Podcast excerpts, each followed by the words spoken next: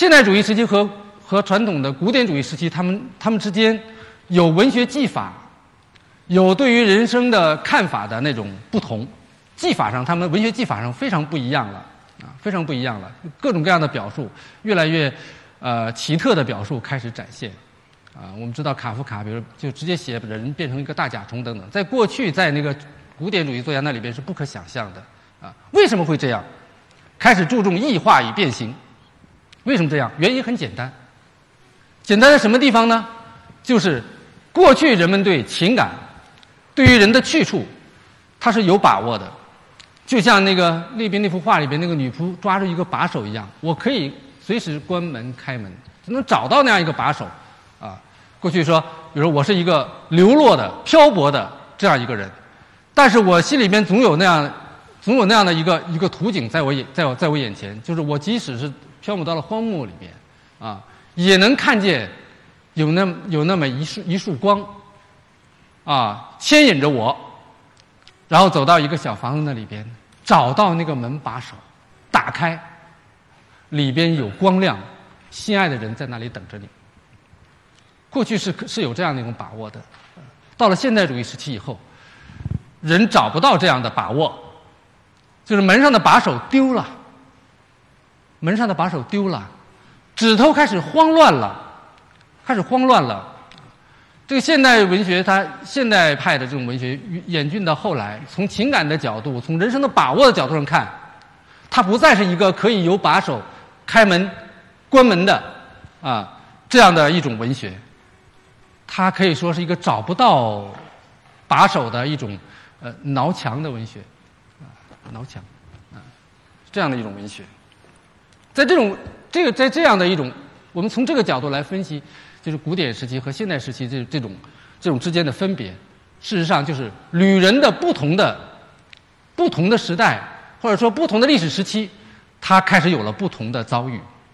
开始有了不同的遭遇。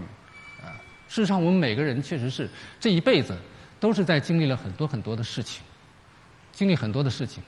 有的人可能是家里边给他条件比较好，很顺畅的就生活下去了，但是他可能在应对人生的过程里边，他。给你攒着一些坎坷，将来要要你来承受，啊，有的人他是完全是从磕磕绊绊的走上来的，但是后来他可能踏上了一条自己所理想的那样一条人生路，就各种各样的经历都有，而我们每个人的自己的脚步、自己的方向，其实取决于取决于你内心的一一个半径，旅人的步履，它是取决于内心的一个半径，这个半径并不是说你走多远为半径。比如说，你走多远？哟，我去过好远的地方，我去过喜马拉雅山，啊，有的人就说说我去过耶路撒冷，啊，那个人说我去过南极，啊，我去过北极，啊，很多人走了很远的路，但是他依然不是我们所从文学艺术角度上来衡量的那个旅人，因为他走了再远的路，他的心还缩在一个非常非常小的狭小的一个局域里。这种人是很多的，你比如他走了那么远的路，见过那么。高的天，那么厚的地，见过各种各样的，呃，人物和事物啊，包括植物、动物，见过那么多人。但是你看他回到，比如说回到一个单位里边，他照样是守着自己的利益，跟这个掐一架，跟那个掐一架，啊，他照样回到家庭里边跟家人斤斤计较，啊，这样这样的女人，她的她的整个人生人生之旅是非常狭隘的，因为她没有走出那个那个那个尺寸之远。啊。没有走出这这样的一个局域里边来，有的人，他可能这一辈子没有走多远，但可能由于生理上的一些问题、身体上的一些问题，他无法走出去，他无法走出去，他就在自己的一个密室里边，在密室里边，但是他心里边有广大的宇宙和世界，有广大的宇宙和世界，这样的作家其实就很多了。我刚才举到陀思妥耶夫斯基是这样啊。还有比如说写《追忆似水年华》的普鲁斯特是这样，普鲁斯特他是一个怕光的人呐，窗帘都都都不能打开，但是他《追忆似水年华》，你看，啊，他有多么广大的那样的一种思虑流淌在他的作品里边，啊，这和到底有过多少那那种所谓的物质的见识、地理的见识之间是没有太大关系的，没有太大关系的啊，取决于你内心里边的那个世界。那个有有多大？有多大？你看，就像深圳这个地方一样，深圳其实从城市的面积上看，并不是全国特别的大的一个这样的一个城市，但它的吸纳力强，吸纳力太强了，形形色色的人，呃，各行各业的人，全国各地的人就往深圳这里涌，他们难道是仅仅在这里找了找了一个方寸之地立足吗？不是，它带来的东西太丰富了，它的辐射感太强了，啊，辐射感太强了。它吸纳力非常强，那么吸纳力强的地方，它辐射力也自然强，啊，它不在于这个地方有多大，啊，不在于那样，在于这个地方的包容力有多强，啊，就像你内心的包容力一样。刚才说到，其实我们的文学技术记述的是什么呢？其实是人生之旅，啊，是这样的一个人生之旅。其实这个人人生之旅，我们在文学里边能够找到无数的故事，能够找到无数的故事。我们在在一个动荡的时呃时空里边，在一个动荡的时空里边，我们去找寻找一种能够永恒的啊对内心有用的那样一种光亮啊。我们一直是盼望这样，要给人温暖，给自己以温暖啊。这是文学创作的一种独特性，这是一种独特性。就是即使是你遭受了太再多，但是这种东西它是文学最终要找到的这个东西啊。它和我们的所有的文学，事实上，我们刚才说到这个归来是一个是一个可以作为一个终点的话，事实上，我们的文学都是在这终点上的一个回望，都是回望。所以人家说，说是所有的文学其实是追忆，是追忆，是追忆的过程啊。这个人的成长啊，人的遭遇啊，人的经验等等，都是在追忆当中完成的。即使那些写未来题材的作品，也未尝不是他想象、知识、经验积累的一种追忆生发出来的东西，啊，往往是这样的啊。所以他的人生还有一个往前延伸的过程，往前延伸所有的力量来自于追溯，来自追溯。所以文学这种东西，它是一个旅人的这样的一个遭遇的记述的话，那么其实是我们是在往回寻找那些所遗落的好东西的过程。这东西叫这，如果我们放在文化分类的角度上讲，它它指的就是人文文化，人文文化，它和科技文化有很大的不同。科技文化是往前的，是往前的，它不断的寻找新的事物，它认为世界是不断在进步的啊！我要找到一种新的东西、新的元素、新的一种密码啊！那人让人类的一切所有东西都往前走，向前向前向前。事实上。这种科技主义的这种逻辑，最后把人推到了一个巨大的悬崖边，巨大的悬崖边。而人文人文这种文化告诉你，我们在这样不断的疯狂往前走的过程，其实是遗落了很多我们应该驻足去捡拾的东西。啊，刚才说到，比如说情感的问题，啊，还有比如说我们现在看到很多很多很可贵的古老的风俗语言，啊。人和人交往的这样的一种习惯等等，不断的在遗失，不断的在消失。文学所提示的，就是那些东西还在，那些东西还在。三十三四十年代的时候，我们的现代文学它是注重的一种科学逻辑往前走的，因为民主科学是五四提出的口号，往前走的要记述时事的变化，记述时事的变化。有一批作家他不是按照这个逻辑走的，比如说沈从文，啊，沈从文他就是。写湘西那块地方，他写的那种几乎是没有变动的、很慢的那种留存。他说在里面要找到一个，要在那里要建一个希腊小庙，在里边供奉的是人性，用人性。他写那种在完全在自然状态下的那些乡民的生活，那些乡民的生活，从那里边发现了一种永恒之美。而同代作家那个时候一般都在写抗日的口号等等，啊，后来无法写到文学史里去。是那一批人。那么他的沈从文的这种选择，他就是人文的一个选择。后来人们在人们对沈从文进行谴责的时候，比如说他是个反动作家等等，就说他没有好好的尽一个作家的责任。比如说你不写抗日战争，你不写和反动派的斗争，啊，这里做一个做一个作家不仅失职，而且你反动。而沈从文自己的解释是什么呢？一个作家最大的称职就是写出好作品，留在文学史上。啊能够留下来，事实证明，我们过了这个，八十年以后回头看沈从文的作品，在那个年代，沈从文最值得留存的东西，他事实上他的职业伦理在那个时候守护的非常好，啊，职业伦理守护的非常好，就是因为他以人文的这种角度去漫述，去追忆。本来他所写作的那个年代，湘西已经发生了很大的变化，发生很大变化。他在那个《长河的题记》里边，四十年代初期就已经说到，说“现代”二字到了湘西，就人们过去的很多习惯已经完全完全变化了啊，完全变化了。就是本来是是是一个一个一个平时很朴实的人，现在他要兜里边要插一支那个自来水水笔，然后要跟人交往的时候要显出现代的那种那种派头。他就很反感，他非常反感，就是淳朴的那样的一个故乡正在消失。但他为什么还要写呢？为什么还要写呢？就是他抱定人类最良好的那些那些习性在那里存在，告诉你这是中国，啊，这是中国。人们事实上，人们在想象东方、想象西方的时候，他想象的不是那种凌乱的城市里的东那种灯红酒绿，比如说。世界的大作家们，他们在想到中国、想到印度、想到这些这样一些国度的时候，他耳边所听到的旋律，不是流行歌曲的旋律，它肯定是古琴的旋律，啊，肯定是那种歌舞混合在一起的那样的旋律。那么他想象的文字，想象出他他所描绘那种生活，那种生活，肯定是一派田园的安静，是那样一种生活。西方经历了现代以后，他知道了人类的内心所受到的那种伤，所以有了新人文主义的那样一种思潮，而那种思潮正在我们中国五四时候诞生的。中国所学的并不是这些东西，啊，后来我们加快速度的进入了一个现代社会以后，人就开始进入了我说那种慌乱的指指头的这个这个时期，啊，新的时代到来以后，那商业大片那个时候盛盛行的时候，那时候更慌乱。张艺谋现在是。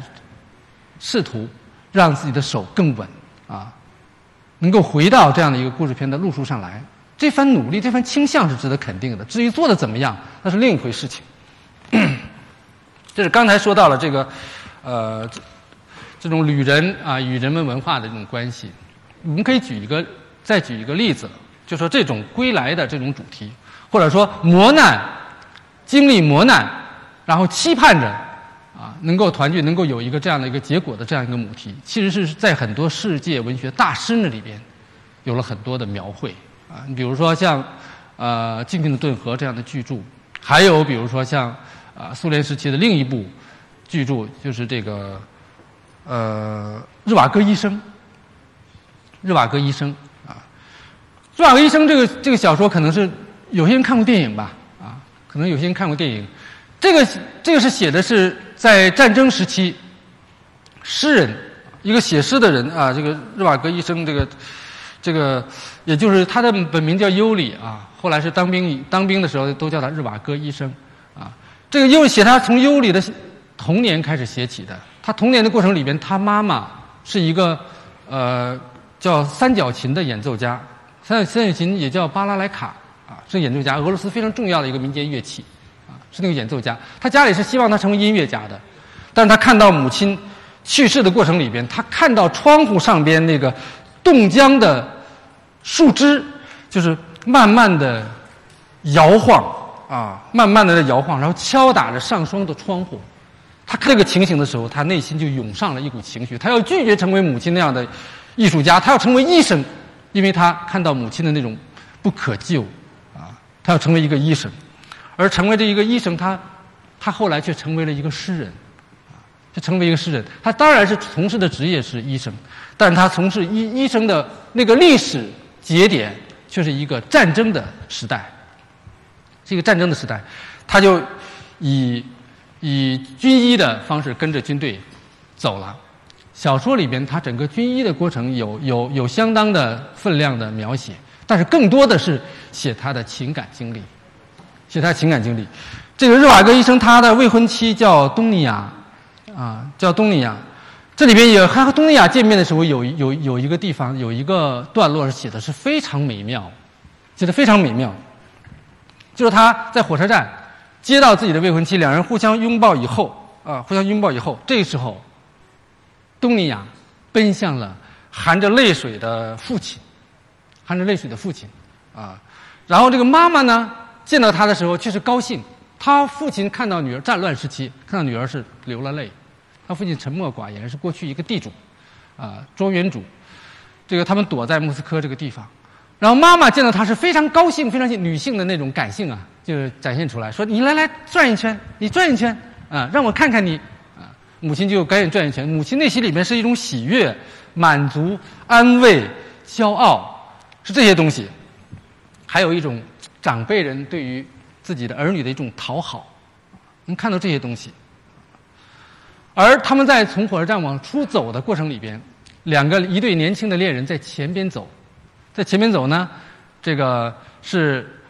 女的从就东尼亚从包里拿出一张报纸，给给这个日瓦日瓦戈医生看，就给这个尤里看。他说：“你看这这张报纸上这一版上全都是诗人和诗作啊。”然后这个这个这尤里就问他说：“提到我没有啊？有没有我？提到我没有？”结果东尼亚说：“当然有你，而且你是头头条。”就头条，那种自豪感，就是东尼亚一直是把尤里，他爱尤里是首先有有一个有一个条件，因为他是了不起的诗人，了不起的诗人啊，他有这样的一个元素在里头。他们往前走的时候，这对父母非常有意思，这一对父母在后边走着，然后妈妈妈妈就说说你看他们两个人头啊凑在一起哎哎，他们之间那多么相爱呀。父亲说：“他们在看报纸。”只是这样冷静的说：“他们是在看报纸。”啊，然后母亲又说：“他们在热恋当中。”他们热恋当中，而父亲说什么？父亲说：“算了吧，说美满幸福的姻缘，在天堂，或者在同样的地方。”他母亲，他父亲非常冷静的，啊，甚至有点冷酷的，这样和他母亲对话。事实上，这个父亲，他对人生的认识显然比他母亲更要深刻。后来是父亲跟他们一起，曾经历了大迁徙的那样的一个一个阶段。当然，这个小说里边就是尤里，就是日瓦戈医生从军以后遇到了一位女军医，那个女军医也是非常复杂啊。那里边跟很多这个这个她成长过程里边的追求她的男朋友等等怎么分手。后来那个她那个男朋友成了红军的一个司令，在遥远的高加索一带。那里边有半是土匪，半是红军那样的，那非常严酷的一个杀手啊，说杀就杀的那样一个人啊。他和拉拉就是这个另一个女军医之间的故事也极其的感人，也极其的感人。写的最其实这个小说里边有一些片段，我觉得比我们的电影表现的要充分。为什么这样讲呢？比如说我们这个《归来》这部电影里边，大部分的场景，比如说像火车站呀、家庭啊。什么工厂啊，什么下雪呀，什么这些都有的，都有的。但是像这个日瓦戈医生，他俄罗斯广袤的广袤的田野、大风、大雪、霜花，还有音乐、火车、漫长的这个这个这个火车线等等，都参与了这部小说的叙述。都参与这小说，人生和自然之间浑然一体，在小说里面都构成了旋律的各个音符。这作品它非就是俄罗斯作品，有的时候你感觉到它非常的宏富、宏大，又极其细微。他写他们逃到了，为了躲避我们对诗人的这种缉拿，或者说是对于诗人的一种呃，就是对他的一种追捕吧。他们一起回到了这个，呃，东尼亚的故乡。他们回到那那个地方，好像能够躲开这种残酷的阶级斗争了啊，躲开内部的这种整肃。他们回到回到那儿这一路上，这一路上火车往回，你知道俄罗斯那个那个火车是非常非常漫长的那个火那火车线。他们快到那个地方的时候，就发现那个地方其实战争非常的严酷。他们打开这个这个往外扫粪便，打开这个那个闷罐车厢。那是往上分辨，他们在那儿唱那个俄罗斯著名的民歌《卡林卡》，那一刻是非常动人的啊。那卡林卡的旋律，可能你们有的人也知道啊，一个由远及近的那样一个旋律，然后最后非常急速的大家一起群舞啊，极其的欢快，极其欢快。在这个时候一打开啊，一打开过程里边，就发现外边有一个人疯狂的往这儿跑，远处是被燃烧的民房啊，树木冒着黑烟，一个女人疯狂的往这儿跑，抱着一个孩子，跑到近前，大家把她拉到这个这个火车上的时候，发现她怀中抱着的孩子已经死了。这个时候，生活的阴云，像铅一样重的压在了每个人的心头。他们然后就到了这个家里头，就他父亲的庄园那个地方。到那个火车站一下来，恰好现在的那个新政府的火车站的站长，就是他爸爸过去的仆人，啊，家里边的一一个人。一看到就赶紧管他叫老爷。他说不是，现在不能叫老爷了，你可不要这样叫。然后找了一辆马车，给他送回到他的住处。这一路上的这个描写是这个小说里边最动人的地方，最动人的地方。这路上这个马车往家里走。马车往家里走的时候，那个后边是跟着一个小马驹，啊，前面是一匹大马拉着这个马车。就是说的这个站长给他们赶着车，说回到你的老房子里边去。这个时候就是他爸爸坐在里边，然后还有我们的这个日瓦戈医生和他的妻子东尼娅坐在车坐在车上。这个沿途白桦林啊，呃白杨树在那个路边过去，然后那个很清澈的天空。啊，就那种有点衰败的那样的、那样的、那样的草原啊，在路边就是就是闪过去，一直那样闪过去。然后马驹在后边跟着的时候，打着响亮的那个那个笛儿声啊，打着打着那那那种声音。那一刻过后，就电影拍成电影的时候，导演充分利用了这一个场景。那个电影响响着这个欢快的那个拉拉那个主题曲，拉主题。我看到那个镜头的时候，看到那个人在车上，马上就要到自己家的。那一刹那，马驹在后边，然后前面那个主人就那那种那种盼着快到家的那种感觉，在那个巨大的动荡的历史和经历之后，要到达一种安稳的彼岸的那种感觉，让你内心里边会不断的发颤，会不断的发颤啊！这样的东西事实上是最动人的，安稳即将到来的那种东西是最动人的。在日瓦戈医生这这部这部小说里边，这样的东西很多。真的很多，我们的文学作品其实存在着一定的问题，比如说我们要写一个历史时期，比如说文革或者是反右，那么对于这一代知识分子的残害和迫害的时候，我们就会只注重那些比如说血淋淋的，或者高压状态下的人性的那样一种承受啊那种痛苦、折磨等等。我们对这个东西写起来，那那是作家们几乎是最擅长了，写这种东西，那那种那种最痛苦的碾压的。碾压感，这种描绘，但是，在比如像日瓦戈医生这样的作品，他写这一类的主题，你像是有几个人能有日瓦戈医生这样惨，这样惨？他他到哪儿去？比如到这这个地方来，被土匪抓去，或者被红军抓去，直接做军医，他多想回家呀，他回不了，他回不了，不断的被折磨，最后冻僵的情况下，走到了拉拉那那个那那个家里边，一进。往走廊往上走的时候，发现到处都是灰尘，都是冰雪，啊，那个硕大的耗子从那上面从他身边跑过去，啊，到那家里边，然后他整个发现脸都是冻破的，他在镜子里面看见自己像魔鬼一样，啊，这样的东西，让我们想到，比如说《归来》的类似这样的镜头，陈道明镜头也有，但它有一个背景，这个背景就是那个时代，那个时代和整个自然的气候和风物综合在一起。让我们从那里面看到了历史那种无情的风霜，无情的风霜。我们的电影里边这种丰富性，或者说文学创作里边这种丰富性，往往欠缺，往往欠缺。也就是说，作为旅人，我们内心里边那个吸纳力应该给的那一块屉，我们还有没没有完全的扩容起来？在文学里面没有完全的扩容起来。我们有的时候写到人世的时候，写到人世这一维的时候。就会缺少自然那一维，自然那一维暂时就被割掉了，就被忘掉了。事实上，我们古人从来都和自然在一起的，啊，人法地，地法天，天法道，道法自然，啊，从来都是这样的。就是人和天，人和地，人和自然之间是完全在一起的。你看庄子著名的《齐物论》，你们读读，从来没有割裂开这种这种关系的啊，天地人这种思维。那么后来儒家文化慢慢发达的时候，慢慢演进，呃，演进除了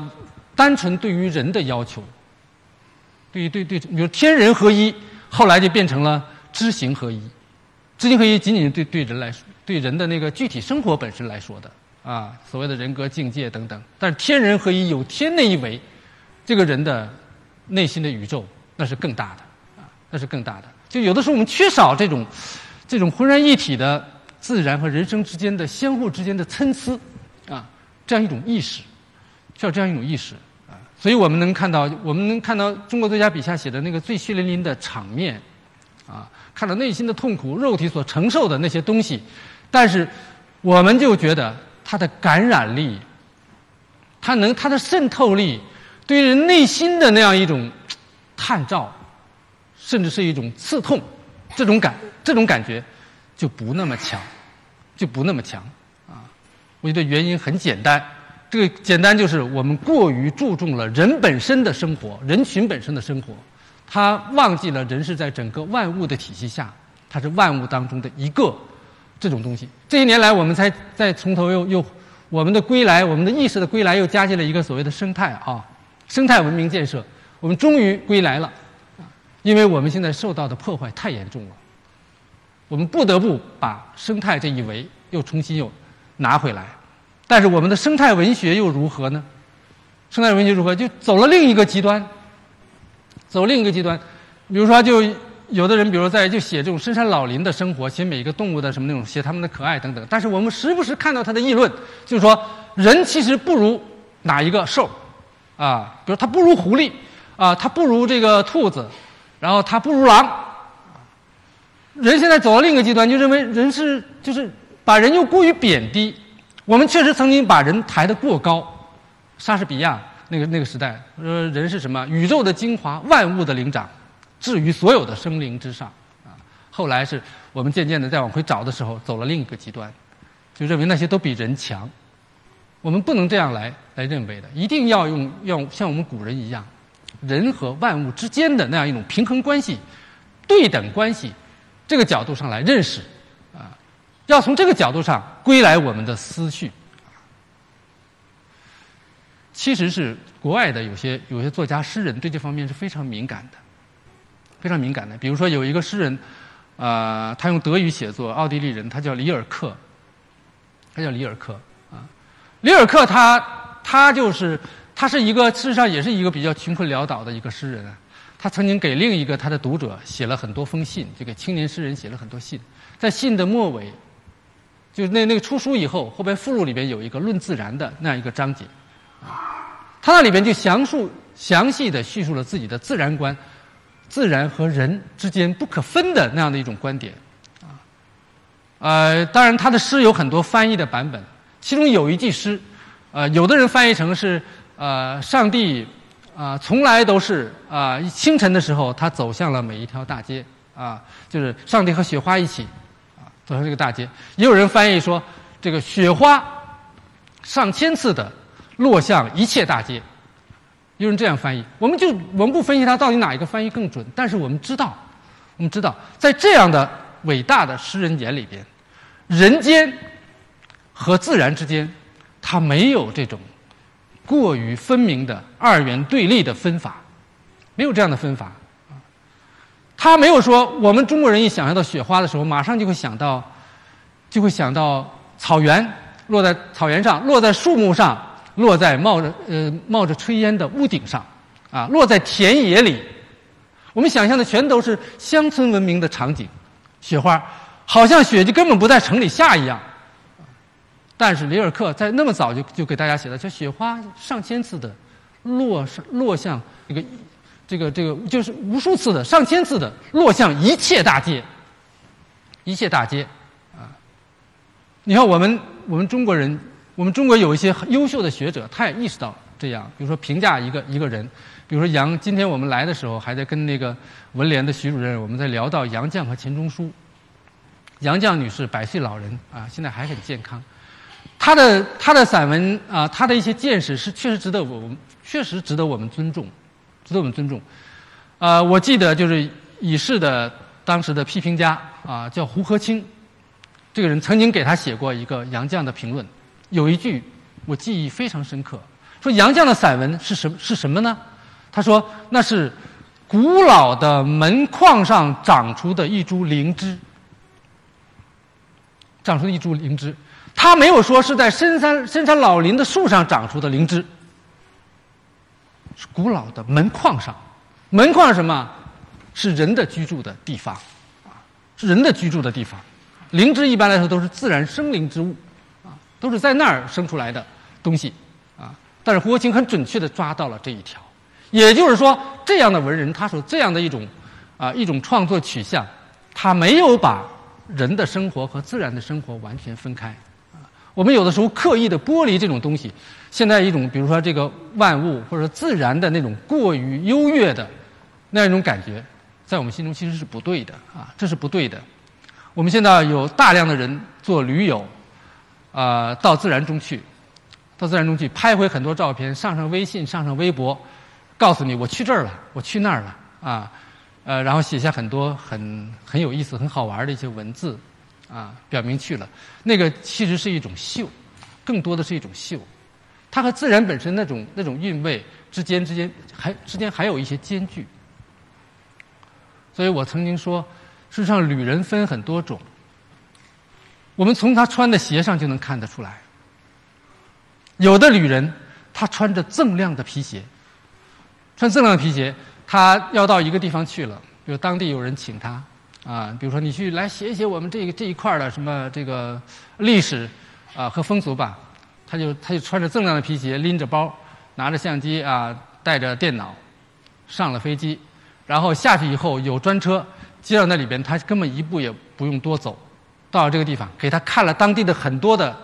这个地方志啊，很多图片，他在这琢磨呀琢磨，然后就是到大山里面去，路途太不好走，太辛苦了，你不用去啊。有的车能到的地方，你在车窗外望望就行了。然后回到家里边，住在楼上，回到自己的房间里边，脱掉皮鞋就开始写煌煌几万言，写出来了所谓的文化大散文。这是穿着皮鞋的旅者，这是这样的旅人。这种人事实上他根本就不接地，根本没有接地。还有一种是什么样的人呢？是穿着拖鞋的旅人。这同学就是我说那种爱在微信、微博上不断修照片的那些人，他出去了，确实是穿的那一身啊，就是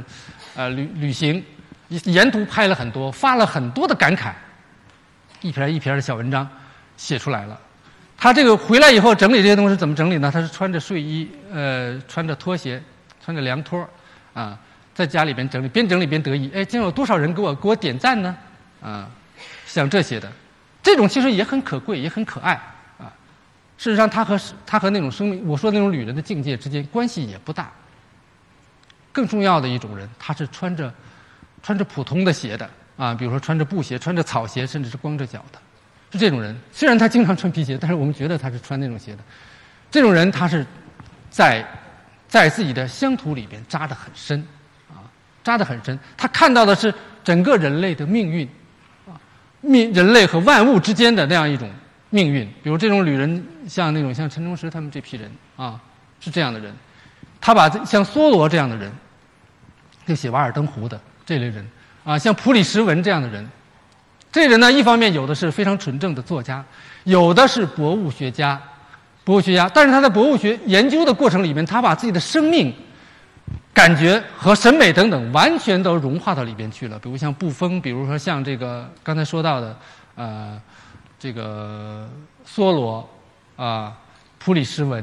这一批人，也包括像托尔斯泰这样的作家，尤其是像屠格涅夫啊这样的作家。这批作家他就是他在写自然风物的过程里面，他把人间的可爱和自然那那他们之间那种对应性，他处理的非常好。这种人他是那可以说他的旅人的这种生命。他不是仅仅为自己活，也不仅仅是为所谓的人类活，他是为所有生灵而活，所有生灵而活。文学的格套有很多，但是文学的格调、文学的境界，事实上它是分层次的，它是分层次的。完全以自我为中心，他可能会有很深刻的认识，啊，对于精神的裂变等等，有很有很深入的一种挖掘，这是一种层次。那现代以后，我们的文学在这方面努力的非常强，挖深井式的这种创作。实际上，挖深井是为了能够探索人心的奥秘。但是，人总要往上望，总要往上望。只是挖了一个深井，你往上看天的时候，只有井口大的天，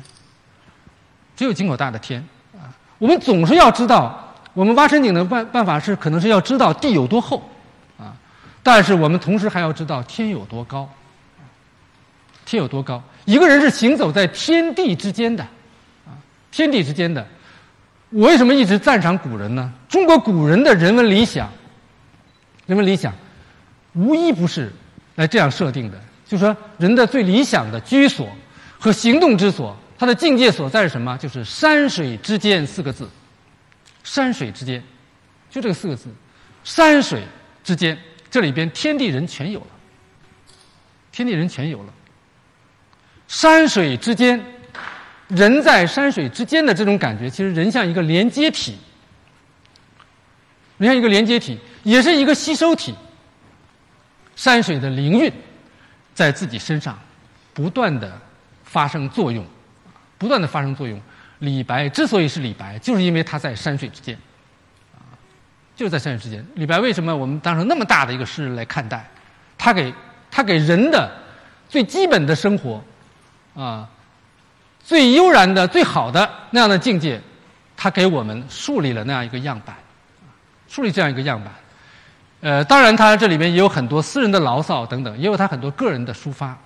这样的。但是李白基本上可以是从山水那里，有大写、小写，有有清发等等。他从那个谢朓、谢灵运他们那里面也吸收了很多东西，啊，包括田园之美啊，他们同代人像孟浩然等等啊，他们的田园之美，就这些东西是我们曾经古人曾经非常自然的在内心里边存活着的东西。存活着的东西，现代是现代生活阻隔了这些东西。今天，如果我们需要一种归来的话，我觉得更重要的归来是把那种浑然一体的东西，能够真正的能够像能够把山水、天地啊、人与万物之间的那东能那个连接器，能够找到，使这个连接器本身也成为一个能够包含。这些因素的一个生命体，这种生命体建立以后，我们所谓的中华民族的文学的那个自古有之，今日更盛的，哎，那样的一种景象或者气象，才能够真正的复兴起来。当年泰戈尔获得了诺贝尔文学奖，在那在那个历史时期，就是西方，它由于世界大战。依靠科技、新武器产生的这样一个世界大战，人和人类的这种大屠杀，使得西方的知识分子和高智商人士开始反思他们的这种这种科技文化带来的恶果。他们在东方寻找一种能够补救西方这种文化弊端的东西，他们其实找到了泰戈尔，找到了泰戈尔。那么西方世界当时频频的请泰戈尔去讲学。中国那时候是最时髦的，说我们也得请啊。事实上，那时候以民主科学为为为为为指归的那批人，对泰戈尔是排斥的，对他是排斥的。呃，很多人认为他不就是“床前明月光，疑是地上霜”吗？啊，跟这个差不多嘛。啊，这有什么可请的呢？很浅显的诗人。事实上，泰戈尔这种思潮，这种古老的文明所带来的这样的一种思潮，事实上永远都是新思潮。因为人毕竟是要和谐的在在这个世界上活着，人与他人，啊，人与其他生灵，人与天，人与地，就这种境界，就是应该一直坚持的这样的一种境界，应该应该坚坚守的一种境界。在我们当今，比如说这我们在刚才说到，之所以我们能够从这里边感应到，就从旅人的这个路途上能够感应到某种震撼我们的、吸引我们的东西。就是因为我们从旅人的遭遇里边，啊，从归来的主题里边，我们能够找到些许把握，能找到些许把握，而我们看到更多的是，更多的艺术作品，包括文学作品，如今所展现的主题，并非如此。现在归来这样的主题成了一种稀罕之物，更多的他们在写什么呢？我觉得更多的人在写狐疑。写狐疑，就是狐疑是如何打破相信的，啊！现在我们写的是写的是这样的一种主题。在这样的一种主题之下，我们看到的作品里边展现的都是让我们人生产生一种疑问、怀疑，呃，甚至是颓丧的这样的一种感染效果，是这样的感染效果。其实这是这种文学，其实在慢慢的走偏，多了的情况下，大家觉得它仅仅就是一类文学而已，而大家现在确实是乐此不疲的在展现这样的主题。而我刚才说过。事实上，人总是要回归的，总是要回回归的。如何去建立一种新的人性的自信，啊，彼此之间建立一种某种这样的一种一种有把握的啊这样的一种信信任是非常重要的，是非常重要的。比如说，我们仅仅就是在狐疑的层面去展现某种混乱的生活，这种表现往往能够看到所谓人人生的现状的某种真相。但是文学它所面对的东西不仅仅是一个所谓的真，不仅是所谓的一个真，啊，它还有一个终极的指向。我们只是呈现了某种某一时代的精神状态，或者基本的，或者大方，就是就是大多数人的啊那那种那种那种状态，它只是我们完成了文学创作的一步，一步，在这样的故事的背后，背后应该铺着，或者说应该应该隐含着。某种指向和指望，应该隐含着这样这些东西。我们现在已经不可能再明晃晃的在小说里边给出一个人事的药方啊，或者你应该怎么往前走，那是通俗文学。文学是需要人去感应的，在这个文学里边，在它背后，我们感应到人的坚强、人的坚毅啊，人的某种信念，能够感应到这些东西。现在我们看到那个最好的文学作品。大师的文学作品背后都有这种东西。我刚才说到这个日瓦戈医生，日瓦戈医生他一直在寻找过程当中，一直在等着心爱的人能够归来。后来他的妻子和他的那个呃岳父，以那个在在苏联时期那个严酷的时期被引渡，就是逃到了，比如逃到了法国，去那边去了。他不走，他不离开家乡。他弟弟由于在军队里边做了高官了，就把他悄悄的接回到了莫斯科。找到了一个类似于像文化馆那样的地方去上班。哎，有一天，他坐着地铁，呃，就是俄罗斯的电车，俄罗斯的电车，他就是坐着电电车往往城，就是在在城里边穿行的时候，他突然发现，在路边，一个穿着大衣的一个女人在往前走，背影像极了他的心爱的拉拉，像极了他。他终于到了一站，停下来，然后疯狂的要去找，眼看着拉拉。的背影消失在一个拐弯处，他疯狂的要越过铁轨去跑。这时候，他的他已经心脏已经是早早的就不行了。这个诗人，最后他就猝死在了这个电车边。他是这个文学作品是这样结尾的，但是他的死不等于死灭。他从他身上，我们看到了对于爱不断追求的这个人，他最后的那样的那样那样的奔跑过去的那样的身影。我们看到了一个坚持自己的认识，对于世界的认识和审美表达的诗人。这个诗人，他对于自己诗人本性的一种坚持，比如说他对于社会的看法非常的顽固。我就是这样来看，你谁都别别想改变我，啊，你让我去做一个一个顺应的人，做一个拍马屁的人，啊，做一个那样的人，那做不到，啊，他一直以这样的倔强自己的判断在生活。他不是那种流亡的人。呃，苏联那个时期就大量大量的流亡人士到西方去，比如说这个纳博科夫等等一批人到西方去成为流亡作家，就包括索尔仁尼琴那时候也出去了。当然，索尔仁尼琴比那些人还要倔啊，到哪儿去反对哪里的政府。那么他们像帕斯捷尔纳克，他就去不成，也没去了。他获得了诺贝尔奖，就是这个作者呀，就这个这个日瓦戈医生的作者，他获得诺贝尔奖，当时斯大林时期。诺贝尔奖给他通知，当时苏联政府给了他两个选择，就是非此即彼的选择，就是你如果还想留在留在我们苏联的话，你就不可能去；你要还是苏联人，你就不你就不你就不应该去领奖，你不能去，不允许你去。然后说你想不做苏联人，不在这个这祖国上生活，你可以去领，你可以去。他选择的是留下来，做俄国人，做俄罗斯人，他选择了留下来。这样的作家所写的作品和我们看到的，比如说像写这个写这个《洛丽塔》的啊，这个纳博科夫他们啊相比，这样的作品事实上境界又高了一筹，又高了一筹。作品有的时候杰作，它确实也分层级，它也分层级。我们把这个一个作家一生的作品和那个作家一生作品拿下来的时候，我们就会发现，比如说托尔斯泰。他确实就是比屠格涅夫层级要高一点，啊，你比如说，几乎是差不多一个时代的人啊，前面是果戈里，后边是契诃夫，两者短篇小说都写得很棒，但是我们最后还会觉得契诃夫要稍微高一点，啊，那么我们觉得像像这个帕斯捷尔纳克，他和纳博科夫，纳博科尽管非常聪明，他关于小说的理论也写得棒，啊，他的那种那种那种世界视野等等。但是我们作为一个作家来衡量的话，我总觉得，我个人总觉得，日瓦戈医生的作者这位诗人，这位这位真正的诗人帕斯捷尔纳克，他确实是在境界和他那种巨大的感染力的这方面来衡量的话，他比纳博科夫他们还要高一筹，还要高一筹。当然了，那个索尔仁尼琴也不错，他尤其后来出这个《红轮》的这部巨著，